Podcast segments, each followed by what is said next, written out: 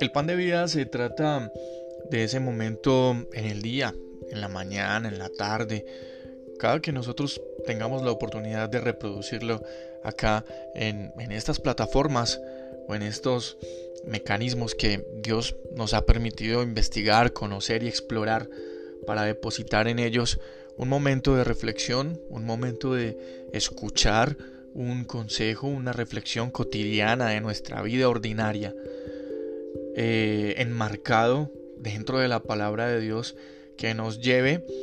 a cuestionarnos y que nos invite a corregir en nuestra vida todo aquello que necesita recomponerse. Así es que